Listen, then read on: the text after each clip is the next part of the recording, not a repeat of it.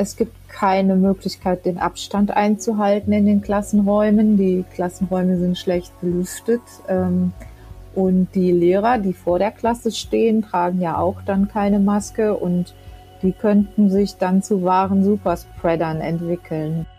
Die Maskenpflicht an Schulen in NRW wird nicht verlängert. Bereits ab dem kommenden Dienstag gilt die also nicht mehr im Unterricht. Warum das aber auch auf viel Kritik stößt, darum geht es heute hier im Podcast. Mein Name ist Julia Marchese. Schön, dass ihr zuhört. Der Rheinische Post Aufwacher. Das Update am Nachmittag. Wie gewohnt bekommt ihr am Nachmittag die wichtigsten News und Hintergründe aus NRW und dem Rest der Welt pünktlich zum Feierabend und den Start ins Wochenende jetzt hier bei mir. Herzlich willkommen. Es ist gar nicht so lange her, dass die Sommerferien vorbei sind und das neue Schuljahr begonnen hat. Kurz vor dem Start war ja gerade in NRW richtig was los, und zwar der Streit um die Maskenpflicht im Unterricht. An allen weiterführenden Schulen mussten bislang auch im Unterricht die Masken getragen werden. In wenigen Tagen endet nun dieser Zwang, genauer gesagt am kommenden Dienstag. Für viele die totale Erleichterung, bei manch anderen löst es eher ein mulmiges Gefühl aus. Es ist ja auch irgendwie verwirrend. Die Infektionszahlen steigen, trotzdem werden diese lockernden Maßnahmen getroffen. Vor allem Lehrer und Kinderärzte stehen dem Ende der Maskenpflicht im Unterricht eher kritisch gegenüber und sind besorgt. Über dieses Thema spreche ich jetzt mit unserer Korrespondentin Kirsten Bialdiga. Wie kam es denn jetzt zu der Entscheidung, die Maskenpflicht im Unterricht doch nicht mehr weiterzuführen? Ja, es war so, die Maskenpflicht, die war äh, sowieso erstmal befristet auf die Zeit bis Ende August und es hieß von Anfang an, man wolle sich dann das Infektionsgeschehen anschauen und äh, hatte ja auch Sorge wegen der Reiserückkehrer, dass das, äh, dass die Zahl der Ansteckungen wieder steigen könnte in Nordrhein-Westfalen. Dem war aber jetzt zuletzt nicht so. Also in den letzten zwei Tagen ähm, ist die Kurve wieder eher nach unten gegangen.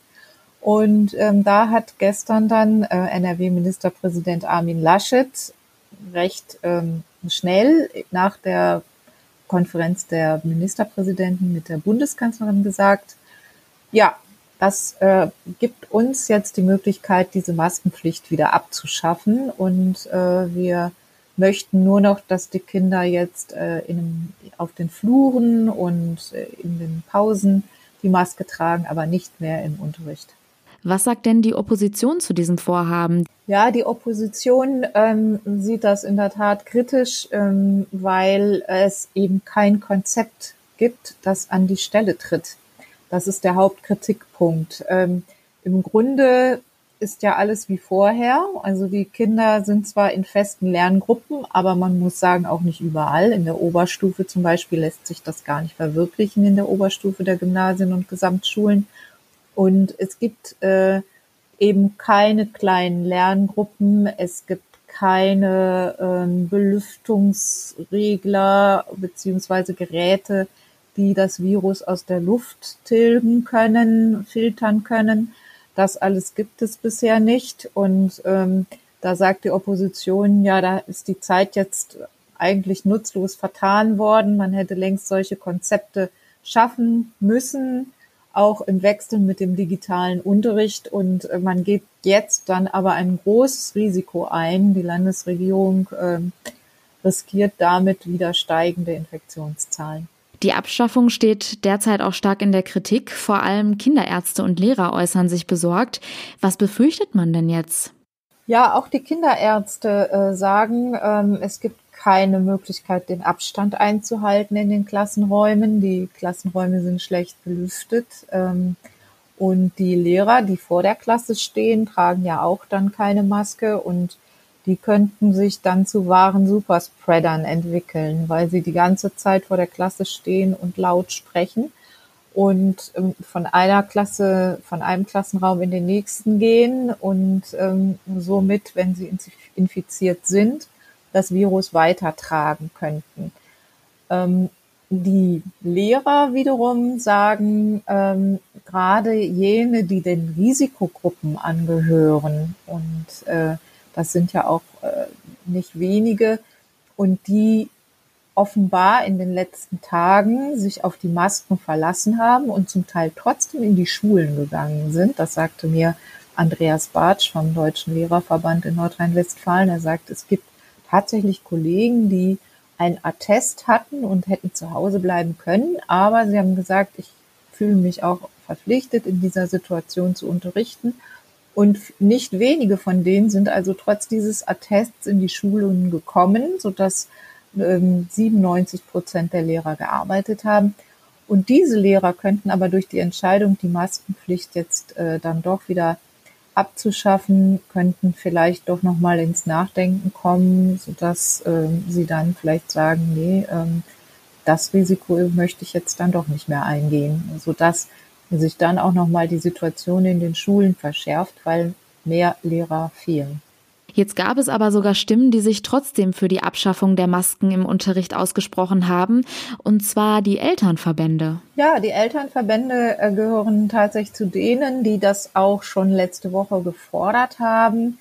Ähm, die haben gesagt, das ist äh, nichts den Schülern zuzumuten, ähm, weiterhin Masken auch im Unterricht zu tragen. Man äh, kann sie kaum verstehen. Teilweise gehen äh, gerade schüchterne Schüler haben Probleme. Es ist auch pädagogisch schwierig, ähm, weil, weil eben auch gerade das ja Teil des, des Unterrichts ist und der Vermittlung von Wissen. Es ist ja nicht wie bei Robotern, sondern man muss gegenseitig auch sich ins Gesicht schauen können. Also die Eltern waren da von Anfang an skeptisch und ähm, sind jetzt ganz froh, dass es abgeschafft wurde, ähm, sagen aber auch gleichzeitig, jetzt muss man sehr genau aufpassen, wenn das eigene Kind Grippe oder Erkältungssymptome zeigt. Dann möchten wir auch darauf hinweisen, dass die Eltern so vernünftig sein sollen und ihre Kinder dann zu Hause lassen. Und wie sieht das dann aus, wenn die Kinder künftig bei jeglichen Erkältungssymptomen zu Hause bleiben? Stellt sich ja auch die Frage, wie das gerade mit berufstätigen Eltern gestemmt werden kann. Gibt es da dann Unterstützung? Ja, da hat auch der Bund diese Woche entschieden, die Bundesregierung, dass die Zahl der Kinderkrankentage ausgeweitet werden soll. Ähm, es gibt fünf Tage mehr und äh, für Alleinerziehende sogar zehn Tage mehr. Ähm, ob das am Ende reicht, wird sich zeigen und ähm, wir werden das sicher in den nächsten Tagen und Wochen dann sehen, ob die, diese Maßnahme zu einem Anstieg der Infektionszahlen führt oder nicht wird ganz interessant. Okay, und wie sieht das Ganze in den anderen Bundesländern und den Schulen aus? Hat sich da bislang irgendwas verändert? Beziehungsweise wie sieht es hier generell mit der Maskenpflicht an Schulen aus? Es ist so, Nordrhein-Westfalen zählt zu den ersten Bundesländern, die, äh, die nach den Sommerferien wieder mit der Schule, wo die Schule wieder angefangen hat.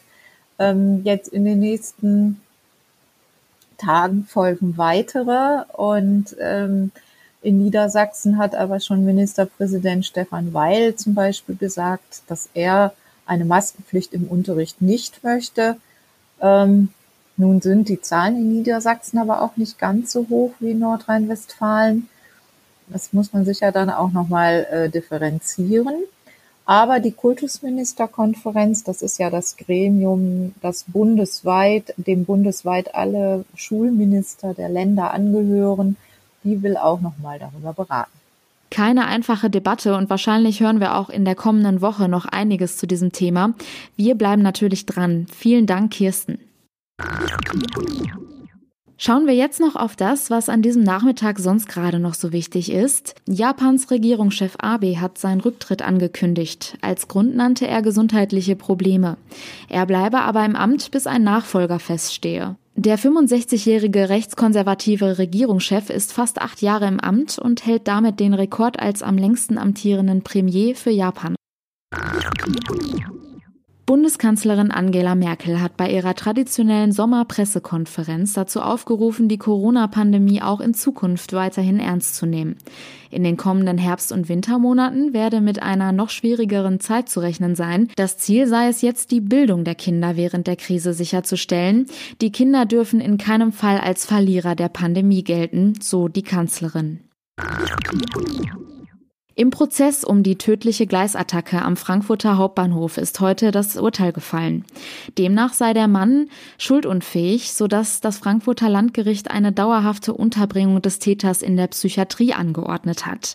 Der 41-Jährige hatte im Juli vergangenen Jahres eine Mutter und ihren Sohn vor einen einfahrenden ICE gestoßen. Die Frau konnte sich in letzter Sekunde retten, der achtjährige Sohn kam ums Leben. Im Streit um das Verbot um die Demonstration gegen die Corona-Politik in Berlin gab es eine überraschende Wendung. Das Berliner Verwaltungsgericht hat die Verbotsverfügung der Polizei für die geplante Demonstration gekippt. Die Veranstaltung könne demnach morgen wie gewohnt jedoch unter Auflagen stattfinden, das sagte ein Gerichtssprecher der deutschen Presseagentur. Der Beschluss sei aber noch nicht rechtskräftig. Für die geplante Kundgebung am Samstag werden 22.000 Teilnehmer erwartet. Die Versammlungsbehörde der Polizei hatte diese und neun weitere kleine Veranstaltungen zuvor am Mittwoch verboten. Die Corona-Krise verunsichert viele junge Menschen mit Blick auf ihre Ausbildungschancen. Das geht aus einer Umfrage der Bertelsmann Stiftung hervor. Demnach fürchten rund 61 Prozent der 1700 Befragten 14 bis 20-Jährigen schlechtere Chancen auf einen Ausbildungsplatz. Bezogen auf einen Studienplatz fiel die Befürchtung mit 23 Prozent deutlich geringer aus. Dieser Podcast ist übrigens möglich, weil viele von euch uns mit einem RP Plus Abo unterstützen. Danke dafür. Wer es auch mal ausprobieren möchte, das Angebot gibt's unter rp-online.de slash Aufwacher-Angebot. Das war das News Update am Nachmittag. Wenn ihr uns etwas sagen möchtet, schreibt uns an aufwacher.rp-online.de. Mehr Nachrichten gibt's dann wieder am Montag und natürlich jederzeit auf RP Online. Mein Name ist Julia Marchese. Danke fürs Zuhören. Ich wünsche euch ein schönes Wochenende. Ciao. Mehr bei uns im Netz rp-online.de